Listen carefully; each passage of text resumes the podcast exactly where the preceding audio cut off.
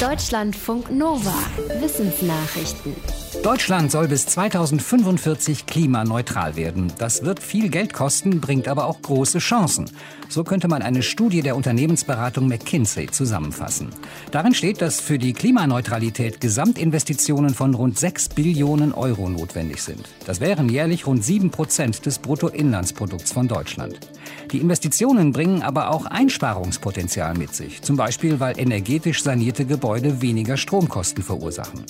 Wenn Deutschland die Transformation zur Klimaneutralität richtig und schnell angeht, so die Studie, dann könnten die Milliarden Ausgaben für die Investitionen sogar ganz ausgeglichen werden, durch die Einsparungen und durch extra Einnahmen.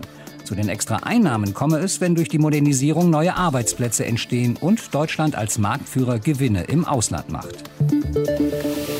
Viel Freizeit tut gut, zu viel Freizeit aber oft nicht. Das ist das Ergebnis einer Studie aus den USA. Die Forschenden haben zuerst Daten aus älteren Umfragen ausgewertet. Dabei sollten die Probanden angeben, was sie in den letzten 24 Stunden getan hatten und wie sie sich dabei fühlten. Herauskam, ab zwei Stunden Freizeit stieg das Glücksgefühl nicht weiter an und ab fünf Stunden Freizeit ging es wieder zurück. Mit 6000 Freiwilligen haben die Forschenden dann noch zwei Online-Experimente gemacht. Die Teilnehmerinnen und Teilnehmer sollten sich vorstellen, sie hätten jeden Tag eine bestimmte Zeit für sich selbst. Entweder nur eine Viertelstunde oder dreieinhalb Stunden oder sieben Stunden. Die in der Mitte hatten dabei das beste Gefühl. Die mit wenig Freizeit fühlten sich gestresst, die mit viel Freizeit fühlten sich zu wenig produktiv. Die eigene Persönlichkeit beeinflusst, wie erfolgreich wir im Leben sind. Das gilt nicht nur für Menschen, sondern auch für bestimmte Nagetiere. Forschende der Universität Kalifornien haben über mehrere Jahre eine Population Goldmantelziesel untersucht. Das ist eine Erdhörnchenart aus Nordamerika. Die Forschenden stellten fest, dass die Tiere sich in Sachen Wagemut, Aggressivität, Aktivität und Verträglichkeit unterscheiden. Eher aggressive und wagemutige Tiere hatten Vorteile, wenn es darum ging, neue Futterquellen zu erschließen. Diese Tiere hatten allerdings auch ein höheres Risiko, von einem Raubtier gefressen zu werden.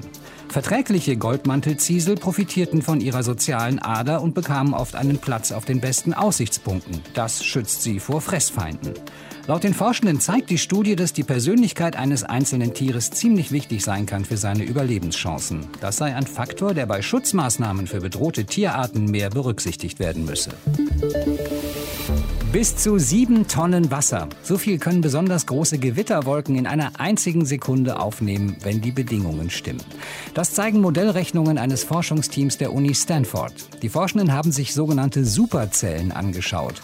Das sind Gewitterwolken, die wie ein kilometerhoher Amboss in der untersten Schicht der Atmosphäre der Troposphäre hängen und bei denen außerdem noch eine lange dünne Spitze in die nächste Atmosphärenschicht ragt, in die Stratosphäre. Normalerweise mischen sich diese Schichten der Atmosphäre nicht. Aber durch die aufragende Wolke entstehen Verwirbelungen und die wirken laut den Forschenden wie eine riesige Pumpe, die immer mehr Feuchtigkeit nach oben zieht. Sie hoffen, dass ihr Modell hilft, die Entstehung besonders ergiebiger Gewitterwolken vor allem in den Tropen zu erklären und vorherzusagen. Denn wenn solche Gewitterwolken abregnen, können sie zu Hochwassern und Überschwemmungen beitragen. Wir bleiben beim Wasser, gucken aber jetzt unter die Erdoberfläche. Bisher heißt es oft, dass das Inlandeis in den Polargebieten der größte Wasserspeicher an Land ist. Diese Einschätzung ändert sich jetzt durch eine Studie im Fachjournal Geophysical Research Letters. Darin schreibt ein Forschungsteam, dass der größte Wasserspeicher das Grundwasser ist.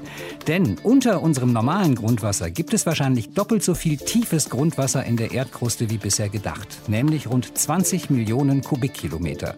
Das ist so viel wie 4800 Mal der Grand Canyon. Dieses tiefe Grundwasser befindet sich in Gestein zwischen zwei und zehn Kilometern Tiefe.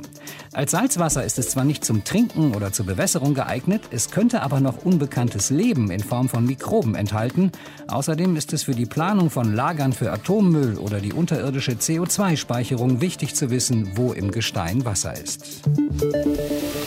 Sie sind sozusagen die Spaßvariante der Nobelpreise. In der Nacht sind in den USA die Ig Nobelpreise verliehen worden.